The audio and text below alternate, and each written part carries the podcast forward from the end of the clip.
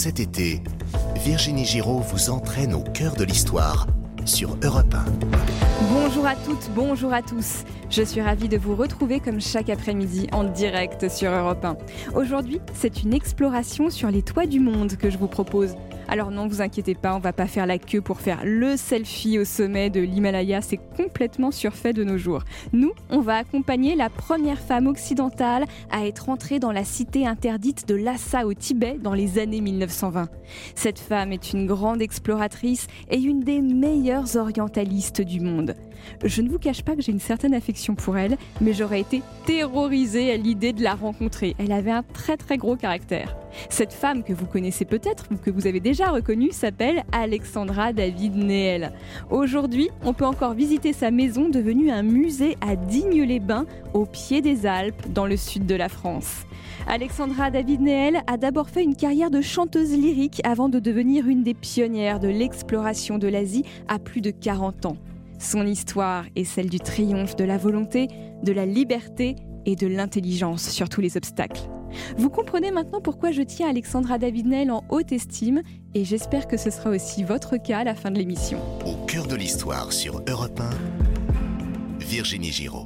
J'ai dégoté pour vous qui nous écoutez sur Europe 1 la meilleure spécialiste des exploratrices, c'est Christelle Mouchard, grande connaisseuse des récits de voyage au féminin et auteure notamment du livre Elles ont conquis le monde paru chez Talandier. Bonjour Christelle Mouchard. Bonjour. Alors Christelle Mouchard, vous êtes fascinée par les femmes qui voyagent et vous aimez les raconter à nos lecteurs. Comment est venue euh, cette spécialité qui est quand même très particulière? Alors en fait, ce qui m'a fascinée, c'est tout simplement de découvrir qu'elles ont existé.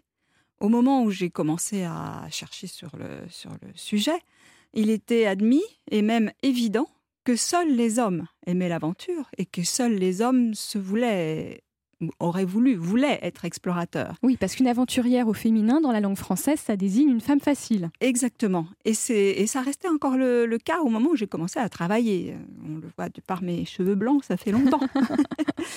et euh, en fait, de, découvrir qu'elles avaient existé, alors moi j'en ai trouvé une, vingtaine maintenant, on en connaît beaucoup plus, mais c'était en soi déjà quelque chose d'extraordinaire.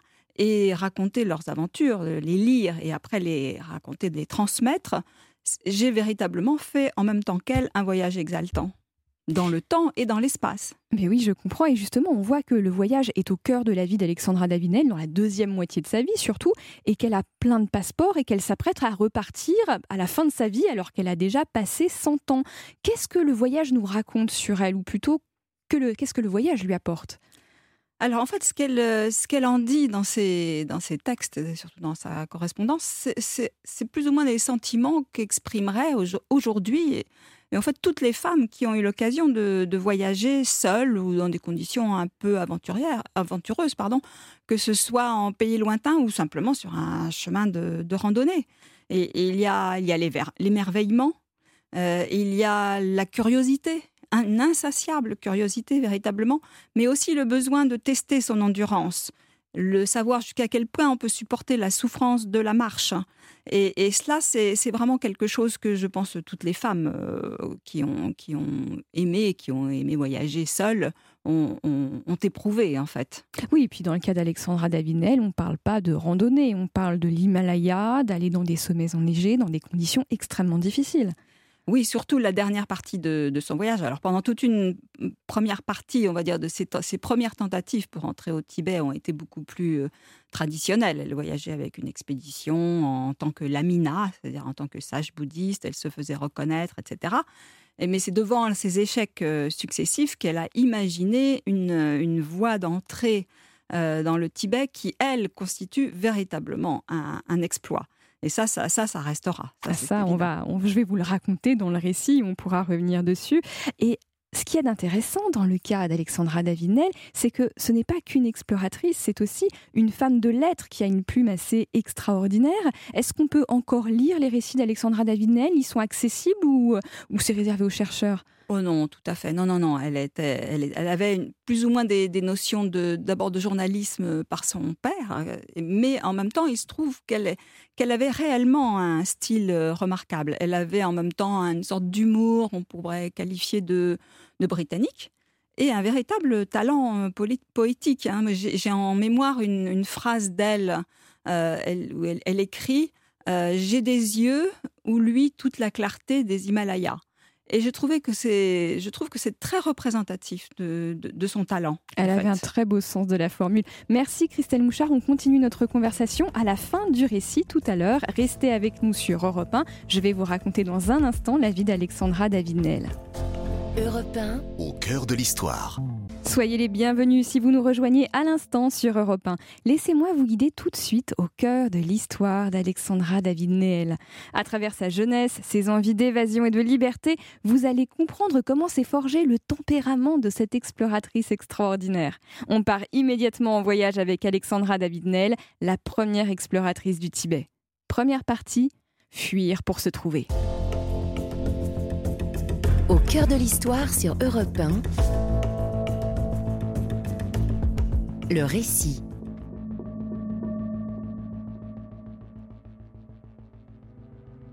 Nous sommes à Digne-les-Bains en 1969, dans la villa d'Alexandra David-Nel. L'exploratrice a 100 ans. Elle est vieille comme un siècle. Mais ses yeux sont restés vifs. Elle dévisage sa dame de compagnie, Marie-Madeleine Perronnet, qu'elle surnomme Tortue. Avec un brin de perfidie dans la voix, elle lui demande comment elle parlera d'elle après sa mort. Tortue répond sans embâche qu'elle dira la vérité. La vieille érudite réplique du tac au tac que, de toute façon, elle est bien trop bête pour pouvoir mentir. Et elle repose sa question. Qu'est-ce que Tortue dira d'elle après sa mort?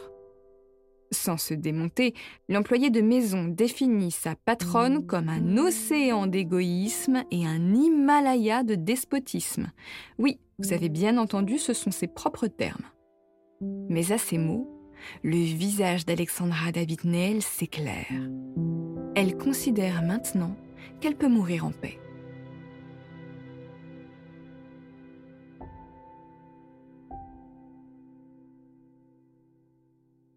Alexandra est née en 1868. Elle est baptisée Louise David. C'est un enfant tardif. Sa mère, à 36 ans, ne pensait plus pouvoir enfanter. Et surtout, cet enfant, c'est une déception. Madame David voulait un garçon. Elle n'aimera jamais sa fille. Pire, elle la haïra au point de la maltraiter. Son père, Louis David, est aussi un homme âgé pour son époque. Il a déjà 53 ans. Il aime sa fille, mais la paternité n'est pas une priorité. Cet austère protestant préfère l'étude et la politique, des passions qu'il partage tout de même avec Alexandra à l'occasion. Alexandra passe ses premières années à Saint-Mandé près de Paris avant un déménagement à Bruxelles dans les années 1870. La fillette est scolarisée dans un pensionnat protestant puis dans un couvent catholique. Ce passage d'une religion à l'autre l'intrigue elle commence à se passionner pour la théologie et se pose des questions qui n'intéressent d'ordinaire pas les enfants de son âge. Elle se demande notamment ce qu'est la Sainte Trinité, concept complexe où se mêlent trois entités qui n'en forment qu'une. C'est un vrai mystère métaphysique et mathématique. À 12 ans, elle se définit déjà comme déiste.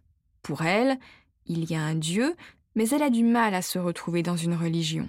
Alors, en plus de la Bible, elle lit la Torah, le Coran, le Talmud et les évangiles. Son problème, c'est qu'elle veut avoir la foi, mais elle se pose trop de questions théologiques.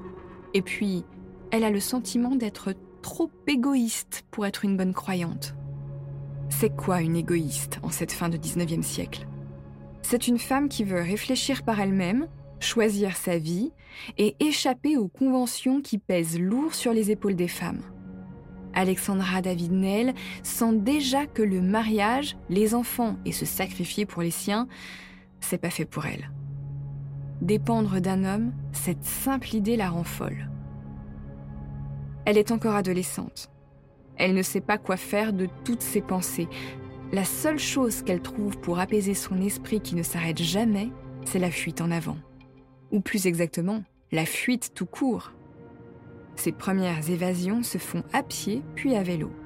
Elle part seule visiter la côte belge puis l'Angleterre. Elle commence à fréquenter des intellectuels, elle s'intéresse au socialisme, à l'anarchisme, à la franc-maçonnerie, au féminisme et surtout, surtout à l'orientalisme. La colonisation récente de l'Extrême-Orient est propice à la découverte de nouvelles civilisations et de doctrines religieuses très différentes des trois monothéismes. Enfin, pour l'heure, Alexandra David doit surtout gagner sa vie. À 20 ans, en 1888, elle commence une carrière de chanteuse d'opéra. Oui, de chanteuse d'opéra. C'était inattendu. On raconte que c'est le compositeur Jules Massenet qui aurait repéré sa belle voix de soprane. Elle voyage pour la première fois en Asie en tant que cantatrice. Elle découvre l'Inde et le Vietnam. À l'époque, on parle du tonkin et de la cochinchine. Son caractère de rebelle s'affermit. Elle commence à écrire elle-même des opéras, des romans et des essais qui ont pour thème central la quête de la liberté. Quand je regarde les photos d'Alexandra à cette époque, je suis toujours un peu amusée et étonnée. On la voit dans ses tenues de scène avec des belles robes en soie, plein de bijoux, des kilomètres de perles. Elle a des grandes tresses qui lui encadrent le visage. Elle a presque encore une tête de bébé avec plein de rondeurs. Mais il y a son regard qui tranche avec tout ça. Un regard très ouvert qui se remplit de tout ce qu'il y a autour d'elle. Comme si elle était là et déjà ailleurs. Plus tard, après des années à plisser les yeux dans le froid himalayen, son regard deviendra plus étroit et pénétrant comme des lames. C'est fascinant de l'avoir changé sur les photos. Mais pour le moment, les tournées s'enchaînent pour la cantatrice. À l'aube du XXe siècle, elle rencontre Philippe Nel à Tunis. Il est ingénieur, il développe des infrastructures dans les colonies françaises. C'est un homme profondément gentil qui respecte les aspirations d'Alexandra. Alors elle cède au confort bourgeois. Elle se marie en 1904. Elle a déjà 36 ans. Mais très vite, elle regrette cette union. Alors pour s'évader, elle se met à compulser des livres sur l'Orient. Elle rêve de fuir. Encore.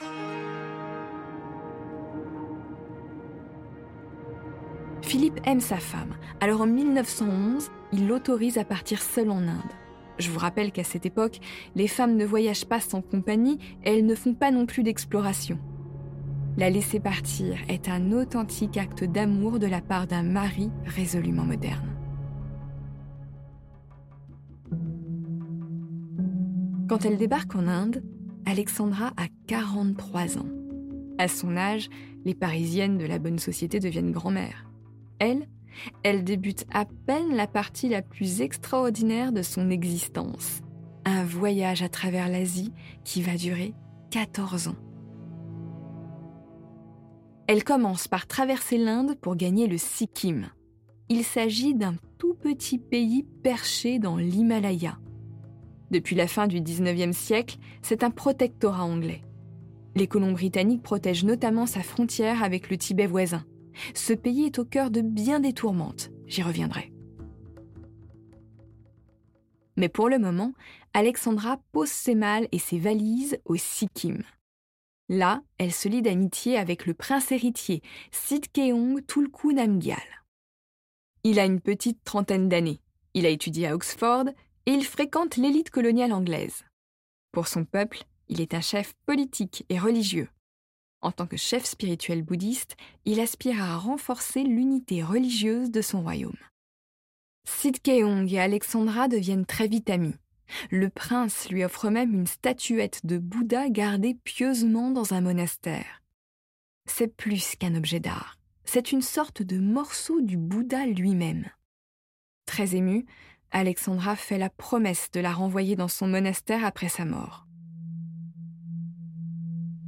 L'exploratrice et Keong s'apprécient tellement qu'ils sont convaincus de s'être rencontrés dans une vie antérieure et qu'ils devaient se retrouver là, encore, pour poursuivre leur histoire ou leurs objectifs. Alexandra David Nell étudie avec passion la culture bouddhique. Elle apprend à maîtriser les langues locales et commence à bien connaître les subtilités de cette philosophie. Pour Sid Keong, cette Française va devenir la meilleure ambassadrice du bouddhisme en Occident, et il a raison de le penser. Grâce à Sid Keong, Alexandra fréquente les monastères. Elle rencontre même le 13e Dalai Lama. C'est un immense privilège. Elle est la première européenne à accéder à cet illustre personnage. Enfin, à l'une de ses réincarnations. Alors, loin de moi l'idée de vous expliquer en détail ce qu'est le bouddhisme. Disons, pour faire simple, que le Dalai Lama, dont on pourrait traduire parfaitement le nom par océan de sagesse, est issu d'une lignée de réincarnation de prêtres bouddhistes. Il a une autorité spirituelle et politique sur le Tibet. Chaque Dalai Lama, avant de mourir, laisse des indications pour qu'on retrouve l'enfant dans lequel il se réincarnera.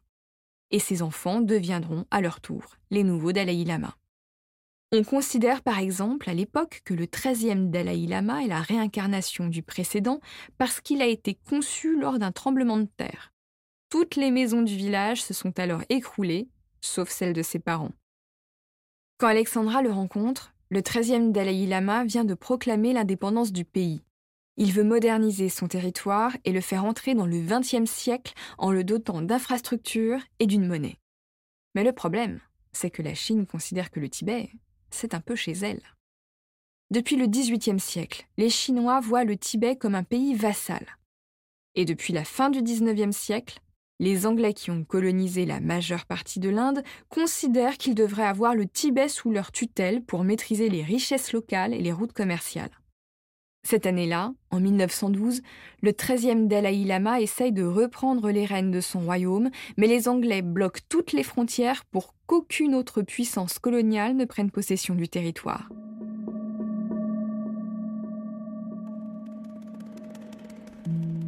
Pour Alexandra David-Nel, ces rencontres sont passionnantes.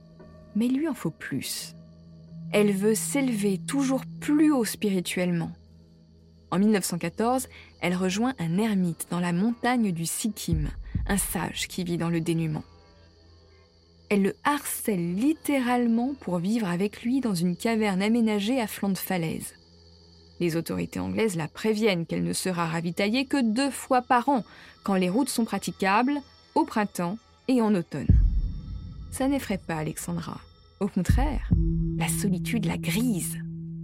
Là, dans les espaces enneigés, ses pensées auront de la place pour se développer et étudier la philosophie bouddhique en toute quiétude. Je ne sais pas si l'anecdote que je m'apprête à vous raconter est réelle ou si elle appartient à la légende d'Alexandra. Mais dans un cas comme dans l'autre, elle en dit long sur l'image qu'elle donne d'elle et sur son incroyable détermination. On raconte donc que le lama de la montagne chez qui elle loge l'envoie faire un exercice de méditation. Au cœur de l'hiver, et on parle de l'hiver himalayen, elle doit se déshabiller, plonger un drap dans la rivière, s'enrouler dans ce drap glacé et le sécher par la force de son esprit. Alexandra serait parvenue à sécher quatre draps d'affilée dans ces conditions extrêmes sans même s'enrhumer. Deux ans après son installation dans l'Ermitage, en 1916, Alexandra retourne dans la vallée. C'est pour elle un déchirement. Elle écrit poétiquement avoir trouvé la demeure des dieux et sa nostalgie et sa punition divine. Mais elle a d'autres rêves. Elle veut découvrir le Tibet et sa capitale, la cité interdite de Lhasa. Avec la complicité de ses amis du Sikkim, Alexandra David-Nel monte une expédition à la frontière du Tibet, sans l'autorisation des Anglais, vous l'aurez compris. L'exploratrice est subjuguée par la beauté des paysages calmes et enneigés. Là où la terre et le ciel semblent se rejoindre sur la ligne floue de l'horizon. Mais de retour au Sikkim, Alexandra va devoir faire face à une très mauvaise nouvelle. Dans un instant, Virginie Giraud revient pour la suite du récit sur Europe 1. Cet après-midi, dans Au cœur de l'histoire sur Europe 1, je vous raconte le destin d'Alexandra David-Nel, la première femme occidentale à être entrée dans la cité interdite de Lhasa au Tibet. Après une première carrière de chanteuse lyrique et un mariage paisible, Alexandra David-Nel part seule explorer l'Asie à 43 ans dans les années 1910. Il y a un instant, à la fin de la première partie de notre récit, Alexandra venait de franchir la frontière du Tibet alors qu'elle n'en avait pas le droit. Les autorités anglaises du Sikkim lui réservent donc un comité d'accueil bien particulier. Mais Alexandra David-Nel n'est pas du genre à baisser les bras. Elle va mettre en œuvre un moyen délirant pour entrer dans la cité interdite de Lhasa. Et tout de suite, la seconde partie de notre récit, au cœur de l'Himalaya. Au cœur de l'histoire sur Europe 1, la suite du récit.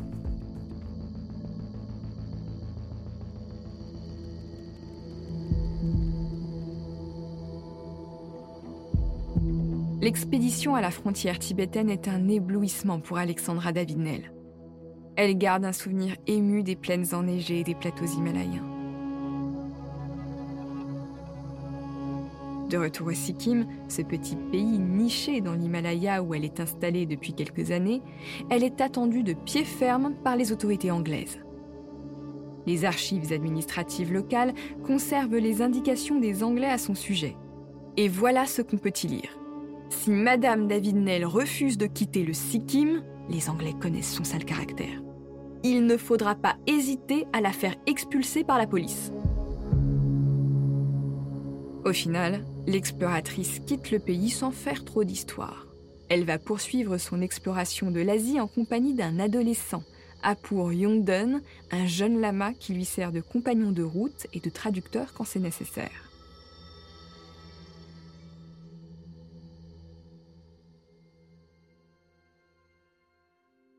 Pendant une année, elle parcourt la Chine, la Corée et le Japon.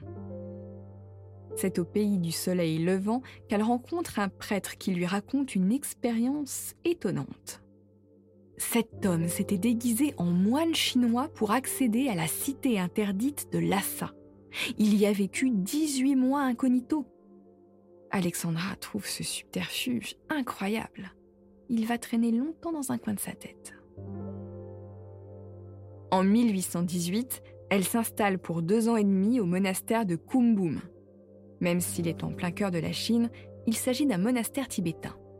Alexandra David-Nel étudie consciencieusement le bouddhisme et apprend à lire le tibétain.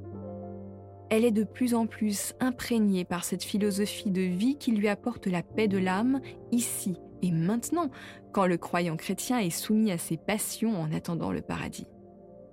En secret, elle prépare aussi son expédition à Lhasa avec Yongden. Voilà le scénario qu'ils imaginent.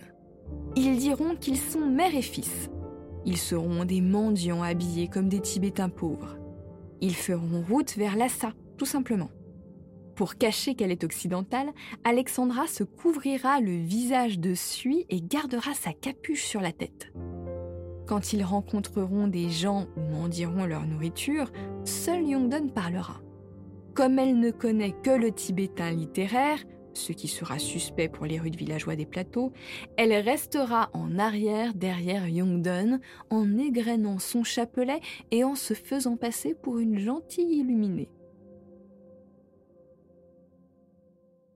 Vous aussi, vous trouvez ce plan complètement fou?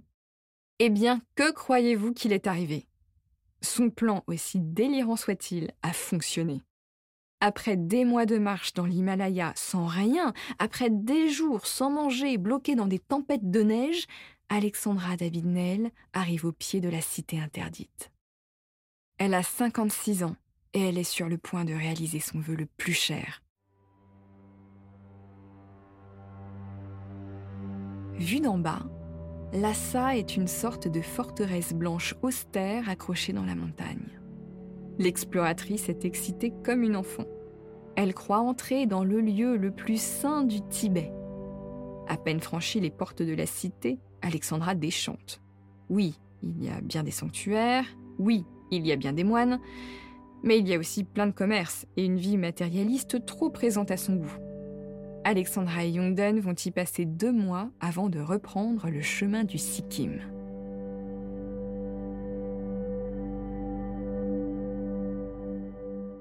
Ce n'est pas par hasard si Alexandra veut retourner dans le pays qui l'a expulsé sept ans plus tôt. Elle veut aller trouver les autorités anglaises et dire qu'elle est entrée sans autorisation à Lhasa. Cette idée la fait jubiler comme une enfant qui confesse un mauvais coup. Une fois au Sikkim, elle se présente devant David MacDonald, un agent anglais au Tibet, et lui tend ses poignets très fière d'elle. Elle demande à être arrêtée pour être entrée dans Lhasa. La scène est théâtrale, mais franchement, on n'en attendait pas moins d'une femme dont la première carrière a été chanteuse d'opéra. MacDonald réfléchit. Il ne sait pas quoi faire. Alors il l'héberge en attendant des ordres de Londres. Finalement, l'exploratrice est seulement renvoyée chez elle. Elle emprunte sans discuter le train Joujou. C'est comme ça qu'elle appelle la locomotive qui circule sur les pentes de l'Himalaya vers Darjeeling en Inde.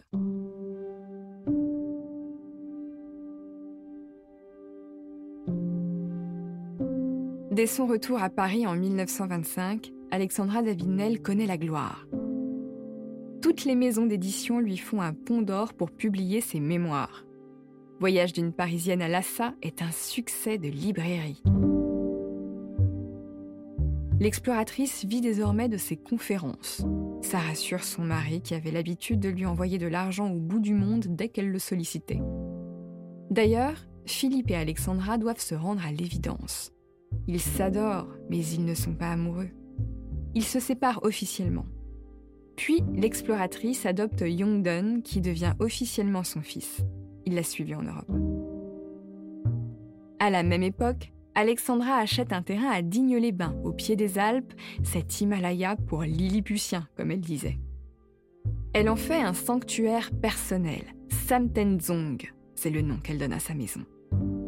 Elle y entasse le bric-à-brac qu'elle a accumulé dans ses voyages et surtout sa bibliothèque qui lui permet de continuer à travailler sur le bouddhisme pour écrire ses livres. Mais l'Asie lui manque terriblement. Alors, à 69 ans, elle prend le transsibérien pour retourner visiter les pays de tradition bouddhique. C'est pendant ce voyage long de 10 ans qu'elle apprend la mort de Philippe Nel. Elle est profondément touchée. Elle explique à Youngdon qu'elle a perdu son unique ami. Mais bientôt, c'est la Seconde Guerre mondiale qui impose son rythme à l'agenda d'Alexandra. Elle ne peut plus rentrer en Europe. Alors elle continue à arpenter la Chine et à travailler. En 1946, elle a 78 ans. La guerre est terminée. Elle se rend sur une base militaire en Inde pour demander son rapatriement en avion en France. Normalement, les civils n'ont pas à voyager sur les vols militaires, mais parce que c'est Madame David Nell, la grande exploratrice, on fait une exception. De toute manière, à la base militaire, personne n'ose rien lui refuser. Elle est tellement exigeante et tyrannique. Au matin du vol, le pilote vient la chercher dans son hôtel. Mais Alexandra s'agace. Il est tout seul. Qui va porter ses affaires? L'aviateur découvre éberlué une quantité improbable de malles et de dossiers remplis de feuilles volantes, même pas ficelées. Mais bon, on ne refuse rien à Madame David Nell. De retour à Digne-les-Bains, dans son havre de Samtenzong, Alexandra se consacre à l'étude et à l'écriture de ses livres quand un nouveau deuil l'ébranle. Youngden meurt brutalement à 56 ans en 1955. Alexandra fait brûler son corps en suivant les rites bouddhiques et conserve ses cendres à Samtenzong. Quatre ans plus tard, en juin 1959, Alexandra David-Nel se croit à l'agonie. Elle a déjà 91 ans. Elle a toute sa tête, mais elle a besoin d'une dame de compagnie. Elle rencontre Marie-Madeleine Perronnet à Aix-les-Bains. Marie-Madeleine est une jeune femme de 29 ans, débonnaire, tout juste rentrée d'Algérie. Elle a été élevée comme beaucoup de femmes de son temps pour aider les autres. L'exploratrice lui demande de vite venir avec elle dans sa jolie villa de Digne-les-Bains pour l'aider à vivre ses derniers jours. Marie-Madeleine sera bien. Il y a des roses, un jardin, c'est un paradis sur Terre. La vieille exploratrice aux yeux perçants ajoute cette phrase. Ne me quittez pas, vous verrez, je ne suis pas une ingrate. La jeune femme accepte cette mission. Ça durera, au plus, quelques semaines. Marie-Madeleine est quand même surprise de voir que la nonagénaire semble aller beaucoup mieux depuis la minute où elle a accepté le poste. Trois jours plus tard, les deux femmes quittent Aix pour Digne-les-Bains. Arrivée là-bas, le spectacle que découvre Marie-Madeleine Perronnet la laisse bouche bée. Il n'y a pas de villa sublime dans un jardin de roses, mais une sorte de maison branlante dans une jungle impénétrable. Et l'intérieur n'est pas mieux que l'extérieur. La maison est décorée d'improbables objets orientaux. Marie-Madeleine n'a jamais vu autant de choses qu'elle est incapable de nommer. Des idoles indiennes effrayantes la dévisagent. Et puis la maison est froide, sombre et humide. C'est le paradis des cafards qui courent sur les planchers et des araignées qui tissent leurs toiles dans les coins. Une vieille domestique surgit au milieu de ce capharnaüm cauchemardesque. Elle s'excuse. Madame ne veut pas qu'on tue les araignées. Elle est bouddhiste. Et oui, selon Alexandra, dans le bouddhisme, chaque âme se réincarne là où elle doit être. Au nom de quoi la vie d'une araignée aurait-elle moins d'importance que la sienne? Après la découverte de Sam Tenzong, Marie-Madeleine pense devoir mettre sa patronne au lit. Il n'en est rien. La vieille dame est fraîche comme une rose. Elle s'assied à son bureau et commence à écrire. Elle ordonne à sa dame de compagnie d'aller chercher des livres. Un tel a une tranche verte et se trouve à gauche de la troisième étagère dans la chambre du fond, et un autre porte un nom en sanskrit imprononçable. Marie-Madeleine en perd son latin. Comment peut-elle retrouver des livres dont elle oublie le titre dès qu'elle a franchi le seuil du bureau? Alexandra la houspille violemment. Elle est vraiment trop bête pour s'occuper d'elle. Mais Marie-Madeleine ne s'en laisse pas compter et tient tête à la vieille dame. Alexandra n'a pas l'habitude de ça. Elle se calme instantanément et sourit à la jeune femme. À partir de maintenant, elle l'appellera Tortue. Et c'est affectueux.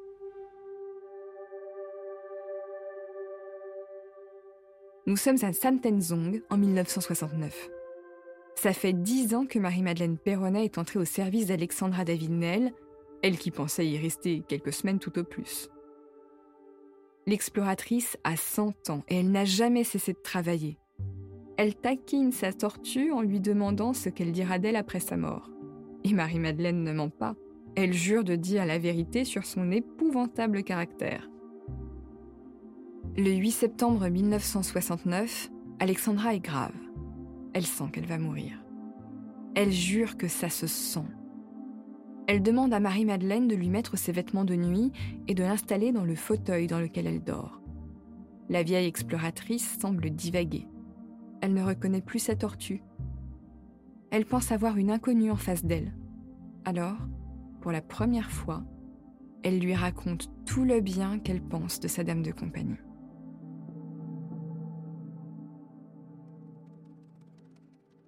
Si vous voulez mon avis, c'est le dernier cadeau d'Alexandra Davinel à Marie-Madeleine Perronnet. Elle était si dure qu'elle était incapable de dire aux gens qu'elle les aimait, et elle a trouvé un moyen détourné de lui dire toute sa tendresse avant de mourir. Je suis sûre qu'elle l'a fait exprès. Mais ça restera une hypothèse qui n'est jamais que mon intime conviction. Après la mort de sa patronne, Marie-Madeleine Perronnet prend en main son héritage intellectuel. Elle fait de Samtenzong, la maison de Digne-les-Bains, un musée que vous pouvez visiter aujourd'hui. En 1973, Marie-Madeleine ramène le Bouddha offert par le prince Sitkeong à Alexandra au Sikkim où il retrouve son sanctuaire. Enfin, elle disperse les cendres de l'exploratrice et de son fils adoptif dans le Gange, en Inde, au niveau de la ville sainte de Bénarès. Alexandra David-Nel poursuit ainsi son dernier voyage dans le fleuve le plus sacré d'Asie. Au cœur de l'histoire, Le podcast historique d'Europe 1. Virginie Giraud. Nous voilà arrivés au terme de notre voyage auprès d'Alexandra David-Nel. Ce récit a été réalisé par Europe 1 Studio. Et on se retrouve dans un court instant avec l'écrivaine Christelle Mouchard. On va poursuivre notre conversation sur les grandes exploratrices qui ont marqué l'histoire. A tout de suite sur Europe 1. Aujourd'hui, dans Au cœur de l'histoire, je vous ai présenté la première femme exploratrice féminine du Tibet, l'inénarrable Alexandra David-Nel. On poursuit notre conversation sur les exploratrices sur Europe 1 avec Christelle Mouchard, qui est spécialiste des voyages au féminin et qui a notamment publié Elles ont conquis le monde, une histoire des grandes aventurières de 1820 à 1950, paru chez Talendier. Christelle Mouchard, Alexandra David-Nel on l'a vu, c'est un personnage fascinant, mais surtout, elle a raconté ses voyages, elle a écrit, elle a donné des conférences. Est-ce qu'elle maîtrise déjà les codes de la communication? Oui, oui, oui, parfaitement. D'abord, elle écrit bien. Elle a été effectivement euh, formée au journalisme euh, par son père et elle, elle, sait exactement comment, euh, on va dire, faire connaître, faire connaître ce, ce qu'elle a fait. Et en fait, c'est une, c'est une, communicante douce, hein, puisqu'elle elle, elle, voulait, elle voulait, c'est quand même une ambitieuse, hein, une ambitieuse. Elle voulait être célèbre. Elle le dit tel quel, plusieurs fois dans, dans, ses textes, dans ses lettres à, son mari. Elle voulait particulièrement se faire un nom dans l'orientalisme, ce qui n'était pas possible à, son époque de par la situation du monde universitaire. Euh, dans lequel elle ne pouvait tout simplement pas entrer. C'est-à-dire que les professeurs à l'époque sont des hommes, les grands orientalistes sont tous des hommes, et il n'est pas question qu'une femme euh, vienne enseigner dans leurs universités. Tout à fait, et ne simplement passe les examens. C'était vraiment euh, donc elle pourrait à la limite étudier l'orientalisme, ce qu'elle a fait pour son pour son propre plaisir, mais ça, elle ne pouvait pas de toute façon avoir véritablement un nom elle était barrée. Donc ces, voyages, ces voyages, son exploit lui a servi à, entrer véritablement, à se faire connaître. Et vraiment, ces voyages sont devenus mondialement célèbres. Donc en quelque sorte, elle a réussi. Aujourd'hui, Alexandra Davinel est sans doute l'une des plus connues des exploratrices. Il y a plein de BD qui sont sortis sur elle et qui sont très bien. Mais vous le montrez très bien dans votre livre où il y a une trentaine de portraits de femmes voyageuses depuis le début euh, du 19e siècle. Il y en a d'autres avant. Lesquels sont les plus remarquables selon vous et oubliés de tous? Alors, il y en a tellement. Faut choisir. oui, oui. Alors, bon, dans, dans l'immédiat, bon, j'ai mes préférés, évidemment, hein, sur lesquels j'ai écrit des, des, livres. Mais puisqu'on parle d'Alexandra David-Néel, je, je, vais citer deux noms de femmes qui ont, euh, qui ont voyagé dans les mêmes, euh, dans les mêmes régions, euh, qui ne sont pas du tout.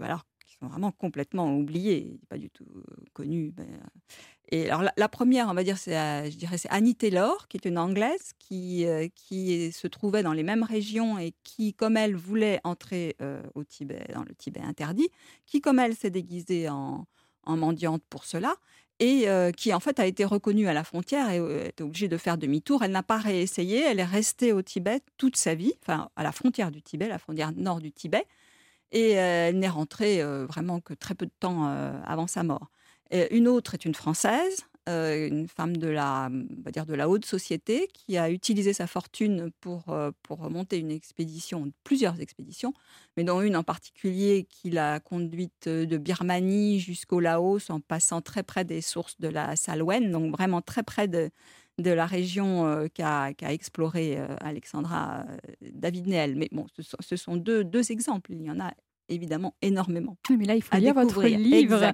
pour pouvoir toutes les découvrir. C'est 30 nouvelles copines, en gros. Alors, Alexandra David-Nel, euh, il y a aussi une dimension qui est féministe chez elle et qui est assumée parce qu'elle a une conscience politique. Elle est aussi un peu anarchiste. Euh, on le voit vraiment dans ses livres. Elle a un discours sur la place des femmes dans la société?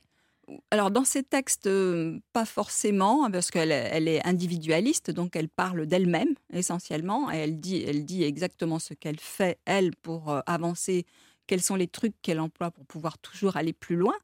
Euh, elle ne prend pas de façon systématique le, problème féministe en main, mais avant ses voyages, donc dans sa première vie, elle a écrit beaucoup de textes, là pour le coup, de, textes de journalistes, sur, euh, notamment le, mariage. Hein. Elle est, parce qu'elle était aussi euh, partisan de, l'amour libre qu'elle a pratiqué euh, avant son, mariage avec Philippe Néel, qui lui aussi d'ailleurs était un partisan de, de l'amour libre, c'est quand même assez amusant de bien, tous les deux. partisans de l'amour libre qui se sont épousés. Ce sont des partenaires.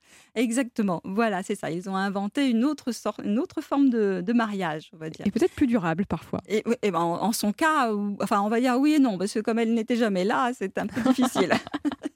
On est toujours sur Europe 1 pour parler d'Alexandra David-Nel en compagnie de Christelle Mouchard. Alors justement, vous l'avez dit, elle est pas souvent là, Alexandra. Elle part dès qu'elle a la quarantaine et puis elle revient quasiment pas à la maison. Mais souvent, elle a besoin d'argent pour pouvoir financer ses voyages. Alors elle écrit à son mari pour lui envoyer de l'argent. Elle est dépendante financièrement ou pas? Alors c'est vrai qu'en lisant les textes, euh, on a l'impression que Philippe Néel est un mari extraordinairement généreux, parce qu'elle lui demande de l'argent sans arrêt par, écrit, et l'argent finit toujours euh, par arriver. Bon, mais en fait c'est un faux semblant, parce que l'argent en question lui appartenait à elle. hein. ce n'était pas un don de son mari. Euh, Alexandra avait, euh, avait reçu un, héritage de, sa mère, qui elle-même, euh, bon, qui n'était pas forcément très sympathique d'après ce qu'elle dit, mais qui était aussi une femme forte, qui tenait un magasin prospère, etc. Donc, elle, avait de, Alexandra avait de l'argent qu'elle avait placé en banque et qu'elle surveillait de près d'ailleurs, hein, parce qu'elle elle, savait exactement comment et montaient et descendaient les actions. mais elle avait besoin de Philippe Néel, de son mari, pour toucher l'argent, tout simplement. C'était si elle s'était adressée directement au banquier, elle n'aurait pas pu parce que les lois de l'époque l'en empêchaient. Voilà, il faut le rappeler, c'est qu'on ne peut pas gérer son propre argent seul à cette époque-là et jusque dans les années 1960. Donc autant dire que c'était hier. Avec Alexandra Davidel, il y a aussi la correspondance en plus des livres. Est-ce qu'à travers les lettres qu'elle a écrites, on touche du doigt sa personnalité, en dehors de, ce personnage qu'elle a créé, qui est un personnage de théâtre, qui est tel, mais une version d'elle qu'elle a raffinée, si on peut dire. Dans la correspondance, qu'est-ce qu'on aperçoit sur son intimité? Alors c'est vrai que moi c'est ce que je préfère d'elle, hein, c'est sa correspondance. Euh, on y trouve les mêmes informations qu'elle a mises dans, ses livres, mais on y trouve aussi beaucoup de, confidences euh, qui sont par ailleurs très bien écrites, comme euh, je l'ai dit tout à l'heure. Et on, y voit à la fois sa fatigue, sa, faiblesse, ses maladies, ce qu'on ne voit pas tellement ailleurs. Et on y voit aussi les, jugements qu'elle porte euh, alors sur les gens qu'elle rencontre, qu'elle ne donne pas forcément euh, dans, les, livres, et notamment ce qu'elle pensait du, du bouddhisme tibétain, qu'elle n'aimait pas beaucoup, en fait, ah oui contrairement à ce qu'on pourrait penser. Elle le trouvait obscurantiste, et c'est vrai qu'elle a rencontré le Dalai Lama, mais elle a, dit du Dalai Lama, je n'aime pas les papes. Vous voyez, c'est, ça, c'est quelque chose euh, qu'il était difficile de dire. Donc c'est, vrai qu'on découvre le vrai, la vraie Alexandra se trouve dans la correspondance qui est véritablement magnifique. Euh, quel rapport Alexandra Davinel entretient avec le colonialisme? Parce qu'il faut rappeler qu'à cette époque, dans les années 10 et 20, 30, pendant lesquelles elle est en Asie, on est encore dans la période colonialiste.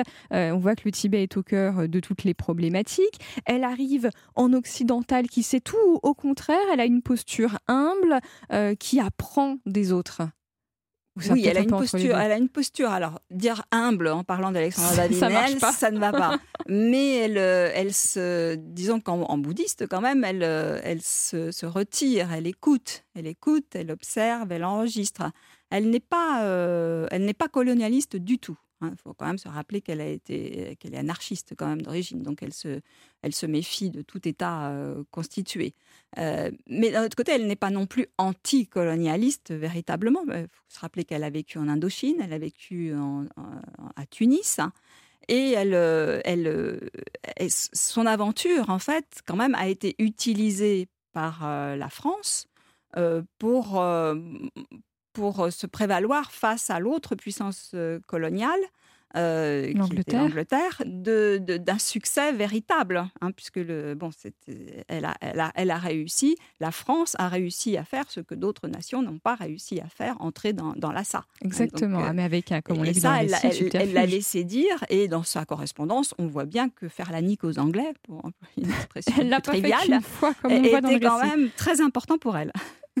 Alors, au retour de son immense voyage, elle écrit un livre, Une Parisienne à Lassa. Le titre déjà est absolument génial. Et là, on voit qu'il y a un sens de la communication. C'est un succès de librairie tout de suite Ça marche, un récit de voyage au féminin? Oui, oui, tout de suite, tout de suite. Et ce qui est très intéressant dans, ce titre, je dirais que c'est ça, ça montre, ça la montre véritablement entre deux siècles, déchirée, on va dire une personnalité déchirée entre deux siècles. Ses textes, son, sa façon de voyager, souvent son, son, propos, euh, la, vraiment la, la, rapproche de nous. Hein. Nous sommes vraiment à notre époque, elle est très proche de nous. Mais d'un autre côté, ce titre-là démontre qu'elle était une femme du, du 19e siècle. Alors c'est le mot parisienne qui me fait dire cela. Alors pourquoi oui, parisienne? presque instagrammable. Sachant, sachant qu'elle n'a finalement pas vécu tant que ça à Paris. Mais en fait, à la fin du 19e siècle, il y a une floraison de, titres qui reprennent ce mot. Alors il y a une parisienne en Océanie, voyage d'une parisienne, etc. Alors pourquoi ce mot-là? Parce que tout simplement, le, il évoque un mythe féminin vraiment propre à la belle époque. La parisienne, c'est une femme légère, élégante. Et aussitôt, ça crée un contraste entre ce personnage et les pays qu'on suppose sauvage, qu'elle a, voyagé, qu'elle a vu, qu'elle a traversé. Merci Christelle Mouchard, c'est un plaisir d'échanger avec vous. Je rappelle qu'on peut découvrir le destin de toutes les aventurières sur lesquelles vous avez travaillé dans votre livre Elles ont conquis le monde paru chez Talendier. Au cœur de l'histoire, c'est terminé pour aujourd'hui, mais je vous retrouve dès demain. Demain, c'est le 14 juillet et en ce jour de fête nationale, on parlera d'un meneur d'hommes, de celui qui a inspiré tous les conquérants les plus ambitieux jusqu'à notre Napoléon, c'est le Macédonien Alexandre le Grand.